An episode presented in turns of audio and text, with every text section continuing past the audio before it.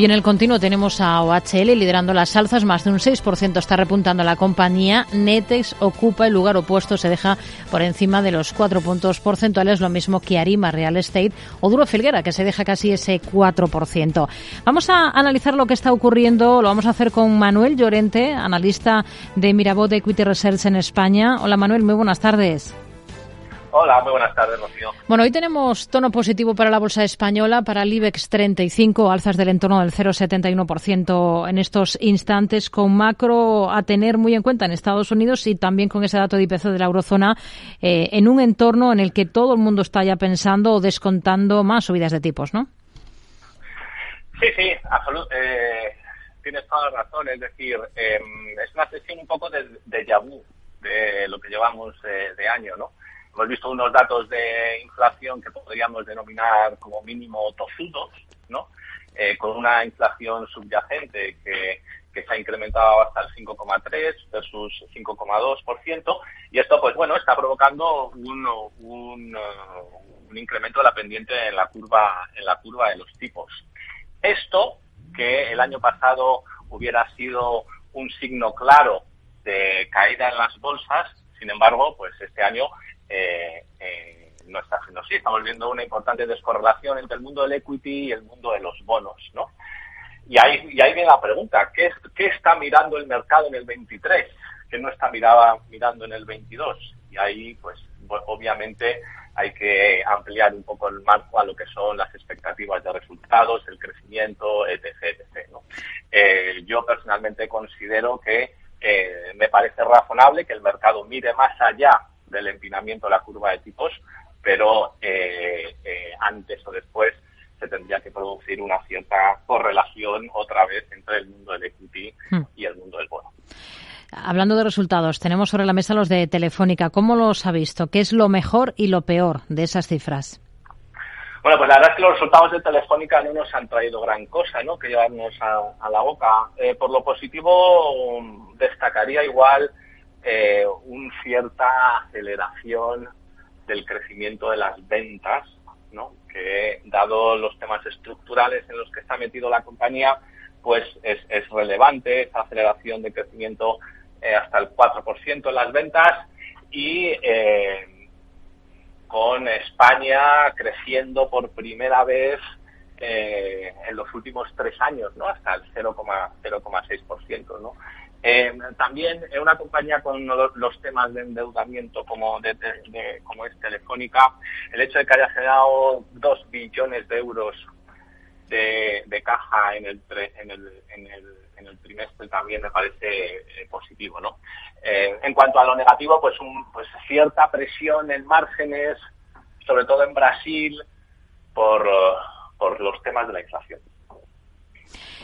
Tenemos o sabemos que la compañía va a mantener los 0,30 euros de dividendo en efectivo. Ha dicho Álvarez Payete que si hay algún riesgo con el dividendo es precisamente al alza.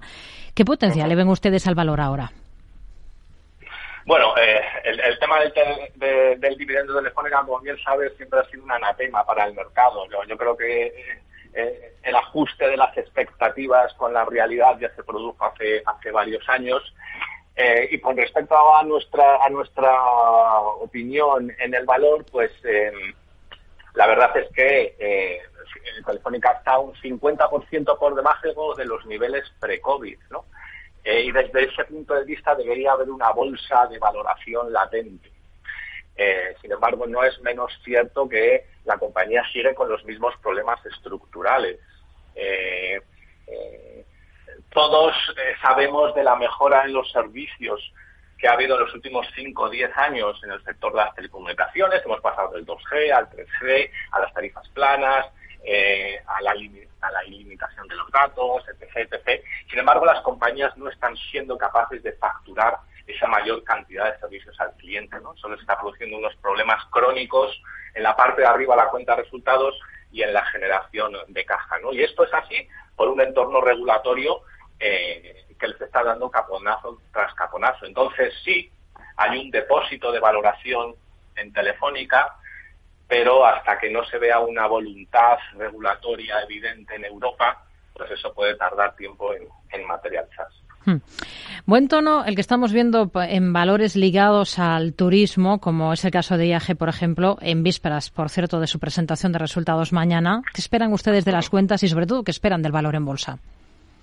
Mira, pues las cuentas esperamos un continuismo con respecto a sido con respecto a lo que ha sido ese mejor perfil de resultados por todo el tema del, del, del eh, para que te hagas una idea, la compañía en el cuarto trimestre estanco del año pasado creció 300 millones de euros y puede estar fácilmente rondando en un resultado positivo de 500 millones de euros para este cuarto trimestre, ¿no?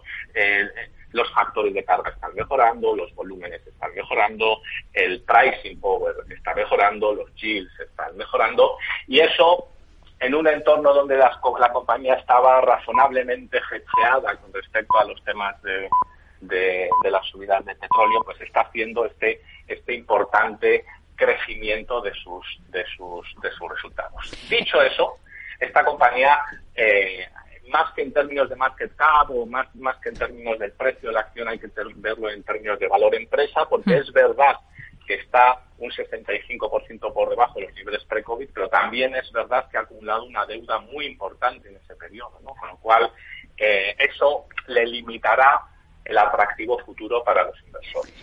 Al inmobiliario es otro de los sectores a los que debemos mirar esta jornada. Aquí ha presentado, por ejemplo, la promotora Neynor Homes. ¿Qué visión tiene para esta compañía? Pues mira, Neynor ha hecho sus deberes para el 22 con unas entregas de 2.743. Eh, también es relevante el tema eh, de las subidas de precio de un 5%, absorbiendo el, incremento de los costes de producción eh, de, doble dígito, con lo cual, en términos de delivery de, resultados del 22, la verdad que la verdad es que ha estado en línea con estas expectativas. Y contrariamente a lo que pudiera parecer, eh, el guidance que ha dado la compañía para el 23, tanto en entregas como, como, como, como en EBITDA, sigue siendo eh, bastante supportive para el precio de la acción. ¿no? no hay una desaceleración. El mercado inmobiliario eh, está apoyado en una cierta restricción desde el punto de vista de, de, la oferta, especialmente en el segmento Build to y esto, y esto hace que eh, las dinámicas sean eh, más positivas de lo que se pudiera esperar en esta altura del ciclo. ¿no? Dicho eso, eh, tampoco le tampoco le vemos excesivo recorrido por a los niveles a los, a los niveles actuales esto ya estaría parcialmente cotizado. Manuel Lorente, analista de Mirabot Equity Research España, gracias por su análisis con nosotros. Muy buenas tardes. Bueno, Rocío, encantado. Un abrazo.